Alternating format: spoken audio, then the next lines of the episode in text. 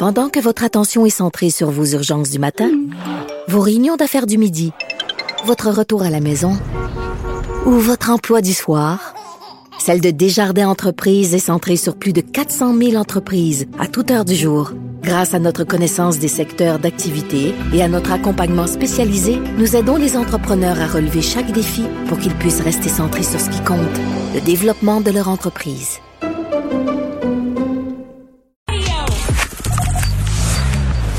Richard Martineau. Politiquement incorrect. Cube Radio. Alors, Luc Dupont, que vous connaissez, qui est spécialiste en marketing et professeur au département de communication à l'Université d'Ottawa, qu'on voit souvent, qu'on entend souvent dans les médias, a publié un texte très intéressant sur euh, le monde après la crise de la COVID-19. À quoi va ressembler le monde après cette crise-là? Il est avec nous. Bonjour, Luc Dupont. Bonjour Richard. Il y a beaucoup de choses qui font changer. Là. On entend souvent ça. Il y aurait un avant et un après, mais dans, dans, dans le day-to-day, la façon dont, je sais pas, on va, euh, on va se nourrir, la façon dont on va acheter nos produits, la façon dont on va se transporter aussi en avion, il va y avoir des changements selon toi.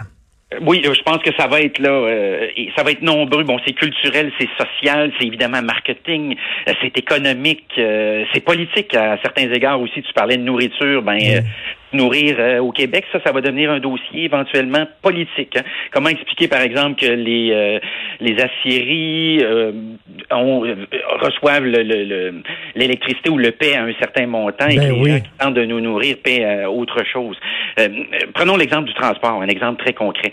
La disparition du siège du milieu, c'est une prédiction que je te fais. Delta a annoncé ça cette semaine. C'est quoi le siège du milieu, c'est? Le siège du milieu. Alors souvent, on prend l'avion, puis il y, a trois sièges en ligne. Puis là, c'est le mot siège du milieu, je le veux pas. Puis là, on est gentil, on est avec notre copine, on le prend, mais, mais on le déteste parce qu'il y a l'autre voisin à côté qui se met à nous jaser puis qui pense qu'il faut qu'il nous raconte sa vie. Ça, ça va disparaître. La prise de température en montant dans, en montant dans l'avion, je suis convaincu que c'est quelque chose qui va être euh, définitif.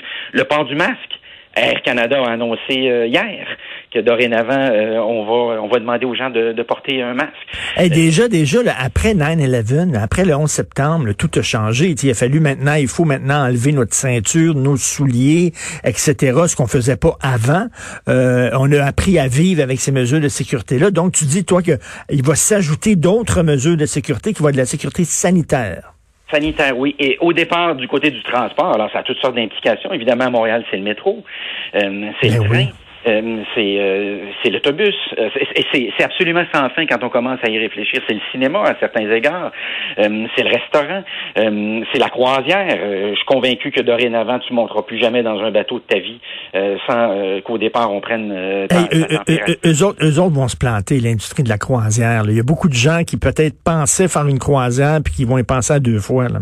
Oui, ils la pas en tout cas dans les prochains mois, ça je suis euh, pas mal mm. convaincu de ça. En te rappelant aussi, évidemment, Richard, qu'il y a un deux temps. Il y a le temps où on aura un traitement, bon, on pourrait appeler ça communément la pilule, puis euh, dans un deuxième temps où il y aura le vaccin, puis là, probablement qu'on assistera à certains relâchements, mais il y a des, des plis qu'on est en train de prendre, je soupçonne qu'ils vont rester. Je te donne un autre exemple de ça. Tout le réflexe de rester à la maison. Alors la télé, et ça va très loin, c'est la télémédecine, c'est le télétravail. Je suis convaincu qu'il y a plein de patrons, patronnes d'entreprises actuellement qui sont en train de réaliser que j'ai peut-être un peu trop de pieds carrés au bureau. Euh, peut-être que je hmm. pourrais réduire de ce côté-là, d'autant plus que ça va être un petit peu plus difficile économiquement dans les prochains euh, les prochains mois, pour ne pas dire les prochaines années. Donc profitons-en. Euh, toute la, folie entourant Zoom. Qui avait entendu parler de Zoom ben vidéo au Québec il y a mettons deux mois. Là, soyons honnêtes. Ben oui. je pense que la réalité c'est qu'il y, a trois mains qui se lèvent. on ben. connaissait Skype. Skype s'est adapté depuis. Adobe Connect je savais que ça existait, je l'avais jamais utilisé. Maintenant, je donne mes cours euh, comme, comme ça. Je commence dans, dans deux semaines, je donne quatre cours semaine à l'Université d'Ottawa. Est-ce que je vais les donner physiquement en salle? Non, évidemment, mais je vais les donner euh, en ligne. Ça, je sens que l'université, les universités commencent à prendre goût à ça parce que ben oui. il y a les fameuses salles. Fallait que je, voulais plus d'étudiants. Euh, il fallait que je construise des buildings. J'avais besoin d'espace. Ça coûtait des sous. L'épicerie livrée à la maison. Je savais que ça existait. Au Québec, les statistiques, c'était 2 à 3% des Québécois utilisaient ce type de service-là. Par, mm. Parlant aux gens d'IGA, euh, de métro, de Provigo, ils vont dire qu'ils l'offraient parce qu'il y avait le sentiment qu'il fallait l'offrir. Mm. Mais, mais on faisait pas beaucoup d'argent avec ça. Moi, j'ai commencé ça depuis quelques semaines. Je vais t'annoncer quelque chose officiellement. Je ne refais plus jamais le dimanche après-midi. Ben non. C'est comme, c'est fini. Ça, je, te le garantis. Ben oui Si ces épiceries-là cessent de m'offrir le service après, je vais aller ailleurs. Euh, toute la question de la circulation automobile, si on reste un petit peu plus à la maison, on prend moins l'auto. On se posait la question, comment on réduit ça? Euh, la pollution, tu vois comment ça a toutes sortes d'implications. Parfois, tu me diras, certains, après avoir lu l'article, on dit, oh, il me semble que c'est un monde un peu étrange. Par exemple, la géolocalisation. Euh, est-ce qu'on suit les gens? C'est une question qu'on peut se poser. Euh, à quel moment aussi on enfreint dans ce que j'appellerais la vie privée? Puis qu'est-ce qu'on est prêt à hmm. donner aussi? Hein? Euh, tu parlais de, du 11 septembre. Ben après le 11 septembre, voyager, soudainement, c'est devenu un petit peu moins amusant. Hein? Il, y a, un avant puis il y a un après 11 septembre. Je pense qu'il y aura aussi le même phénomène là. Est-ce que tu penses que l'achat local, ça va rester? Le réflexe d'acheter localement? oui, je pense qu'on a eu une méchante frousse et on est en train de réaliser que euh, au nom de la globalisation, là, qu'il n'y a, pas que, des mauvais côtés, parce que en parleras aux gens d'Amérique latine, aux gens d'Afrique aussi, euh, aux gens d'Asie, là, qui euh, parfois avaient pas de boulot, ils vont dire que c'est pas si mal, somme toute, s'ils comparent l'avant puis l'après. La Chine serait un bel exemple d'ailleurs de ce mmh. côté-là. Mais au-delà de ça, c'est que oui, l'alimentation est un exemple parmi tant d'autres. Moi, j'ai découvert récemment, il y a un bouquin extraordinaire qui a été écrit là-dessus, que la majorité des ingrédients qui servent à faire les médicaments, parce que ce qu'on oublie souvent, c'est qu'un médicament, c'est une recette. Hein? on brasse la, on brasse la marmite, puis ça fait le médicament. Tu as besoin d'un endroit pour hein, ces ingrédients-là. Là, il faut que tu les trouves à quelque part. Ça nous vient dans la plupart des cas de Chine et d'Inde, de l'Inde. Et tu as vu au début de la crise, l'Inde soudainement dit, nous, on va garder nos ingrédients pour nous autres. Mmh, mmh, mmh. si on était méchant avec la Chine, c'est pour ça qu'il faut faire attention ces temps-ci, j'espère que tout le monde a compris ça, euh, ben, euh, ils pourraient décider que certains antibiotiques ne seraient plus disponibles. Euh, vois-tu comment? Alors, moi, ça, je pense que c'est une frousse euh, qui va nous accompagner aussi, puis il va y avoir éventuellement des conséquences euh, même politiques. Je veux pas aller là parce que je pense que l'originalité de l'article, c'est de dire on parle pas beaucoup d'économie au Québec, mais ça va avoir toutes ces implications-là. Puis tôt ou tard, ben, nous ramène dans le dans le parc dans le parc politique, dans le parc social aussi. Dans Écoute, aussi la façon dont on traite nos personnes âgées, il y a une réflexion collective là-dessus là, qui se fait au Québec. Là. C'est terrible. Ah, oui, et, puis si on cherche le dossier, ou enfin le, le, moment où ça a dérapé au Québec, je pense que la dernière semaine, on va être tous francs, là, ça a été une semaine difficile. Là. Mm. convaincu qu'on était content que le vendredi, euh, le vendredi, oh oui, oh oui. ce plan-là. Mais euh, oui, euh, alors ça va avoir toute, toute cette crise-là sur le plan de l'enseignement, de la formation, les conférences.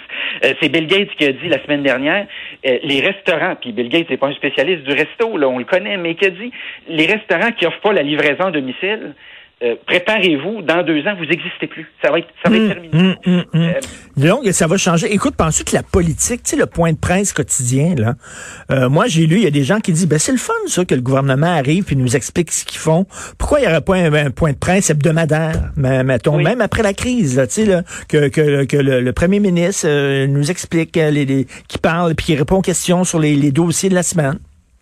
Ça m'étonnerait pas que dans un temps, bon, éventuellement, graduellement après la crise, donc on, ils vont disparaître des écrans radars, mais euh, effectivement, et ça les sert bien aussi, parce que c'est une prise de contact direct. Ben oui. Ça permet toujours de, de, contourner le filtre euh, des journalistes. Faut jamais l'oublier, parce qu'à une autre époque, ce que j'aurais entendu de la conférence de presse, c'est ce que les médias m'en racontaient, les journalistes. Et puis la beauté maintenant, c'est qu'on on découvre toutes sortes de choses. Une première génération de gens là, qui regardent ça, puis qui comprennent un petit peu mieux aussi le travail journalistique, qu'est-ce que c'est poser les questions. Puis en même temps, on, on, constate tous les, les, réflexes qu'on a sur le plan psychologique. On se sent menacé collectivement, les Québécois. Donc, faut pas que les questions soient trop dures non plus mmh, envers, les, envers les politiciens. Parce que c'est papa symboliquement, puis c'est maman. Ben oui sont devant, puis ils vont nous protéger, ils vont nous dire comment ils vont faire. Alors tout ça est, est, absolument fascinant. mais c'est fascinant ton texte, c'est vrai, quand on voit ça, les, les, choses qui vont changer. Regarde, moi je suis un fan de cinéma, que j'adore euh, le cinéma, et là il y a des films qui devaient sortir en salle qui sortent directement à vidéo on demand. Là. Euh, bon, euh, que tu peux voir sur ton ordinateur, puis tu loues, mettons, à 5 dollars le film. Moi je suis convaincu que les gens de l'industrie du cinéma, Hollywood, regardent ça de très très près, et en disant est-ce que ça fonctionne ça et qu'après ça, un film va pouvoir sortir en même temps partout et tu vas pouvoir le regarder soit en salle, soit sur ton ordinateur, soit sur ton cellulaire, la même date. Je suis convaincu qu'ils vont, ils vont changer leur euh, façon de distribuer les films et de les présenter. Oui, alors ça, c'est un autre exemple. Euh, évidemment, Disney avait euh, prévu de sortir toute une série de films cet été. Mhm. On peut pas les sortir. On est en compétition avec Netflix. Qu'est-ce qu'on pourrait bien faire? Tiens, tiens, voilà du nouveau contenu. On le sort sur notre plateforme. En même temps, oui, éventuellement, ce qui va se passer, Netflix, par exemple, va t'offrir pour 4, 5 dollars de plus par mois, il va te dire, je te donnerai un à deux nouveaux films. Ben oui. Le même soir qui sont au cinéma. Est-ce que tu es preneur? Et je pense qu'il y a beaucoup de gens qui lèvent la main. Beaucoup. En tout cas, moi, entre autres. Euh, en même temps, ce qui est malheureux ici, c'est l'expérience en salle du côté cinéma. Là. Ça sera jamais bien. Non, mais il y a des films, des films effets spéciaux et tout ça, c'est parfait, mais les films un peu plus là, intimes et tout ça, tu peux regarder ça chez toi sur ton grand écran. là. Oui, et ça, c'est un exemple de, et ça me permet de, de, de préciser un peu l'esprit qui anime le, le, texte aussi, c'est de dire, c'est pas une révolution euh, ce qui s'en vient, mais c'est simplement toute une série de petites choses qu'on voyait bien intuitivement qui s'en venaient, puis là, on accélère ça, parce que Netflix avait déjà une entente avec une entreprise qui fait des films d'horreur trois films d'horreur par année étaient déjà présentés le même hmm. soir qui sortaient euh, en ah salle. Mais là, ça va devenir absolument systématique. Puis euh, tiens-toi bien aussi, quand le sport professionnel va avoir fini de sortir de la crise, parce que les implications sont nombreuses, là, qu'est-ce qui va, il va se passer? Ils vont chercher des nouveaux sous. Et qui va lever la main qui l'avait jamais levé avant? Je suis convaincu que Netflix, Amazon, Facebook, qui sont déjà en partie dans ces univers-là, là, avec des contrats plutôt locaux, parfois, par exemple, les Yankees de New York avec Facebook, mais vont dire, nous, on est prêts à acheter. Euh, ah, euh, ouais, ouais, ouais. Il va y avoir une nouvelle... Euh, non, non, mais vraiment, c'est passionnant. Écoute, moi, j'ai un casque de réalité virtuelle que j'ai acheté Oculus, OK? Et euh, je le mets de temps en temps, puis je me promène en Chine, je vais... L'autre jour, je me suis promené en France, puis tout ça, là, mais c'est niaiseux, là, mais tu sais, de voir autre chose que mon appartement. Là. Je mets mon casque, là, puis je me promène et ça me fait du bien dans ma tête. Là. Je vois des arbres, je me promène en campagne et tout ça, ça me fait triper. Je pense que ça va être un boom pour la réalité virtuelle aussi. Oui, et ça, ça va avoir, et je termine un peu le texte là-dessus d'ailleurs en disant, je crois que c'est ça qui va, le, le truc étonnant qui s'en vient, là, et c'est pas euh, surprenant que c'est Facebook qui ait acheté euh, Oculus il y a quelques mm. années euh, déjà, c'est toute l'industrie du jeu vidéo, c'est que dorénavant, quand tu vas courir dans le jeu vidéo, mais c'est absolument toi qui vas courir. Qui va courir, ah oui, c'est... Les événements sportifs, tu vas être à Montréal, tu vas regarder le match du Canadien, quand tu vas virer ton, ta tête à gauche, tu vas voir des spectateurs. Écoute, j'ai vu, j'ai vu un match, j'ai vu un match de boxe euh, en réalité virtuelle et j'ai vu un show de Kiss au complet, le deux heures ah et demie, un show de Kiss. J'étais entouré de gens et c'est, écoute, c'était trippant là. Et bientôt, ben quand il y aura plus de billets, mettons pour un show, ben tu vas pouvoir acheter justement une session dans ta réalité virtuelle où tu vas pouvoir être là. Oui, puis j'ai un ami qui, qui, en a fait qui m'a dit c'est très convaincant. Par exemple, lui, euh, Il, il, il, faisait de la plongée sous-marine. il était au moment où j'ai vu l'eau de chaque côté vis-à-vis ma tête et j'ai plongé. J'ai eu un petit moment. Ça m'a saisi tellement que c'était c'était fort. Mais sur le plan marketing, tu peux deviner. Alors, tu parlais de l'industrie de la musique, le sport aussi, les jeux vidéo, mais l'enseignement. Pourquoi se déplacer quand je peux suivre mon cours? Le tourisme. Écoute, et puis il y a un problème. Écoute, il y a, un truc dont, il y a un truc dont on parle pas, mais la porno, l'industrie de la porno, là, ils font ils font des affaires d'art ces temps-ci, là.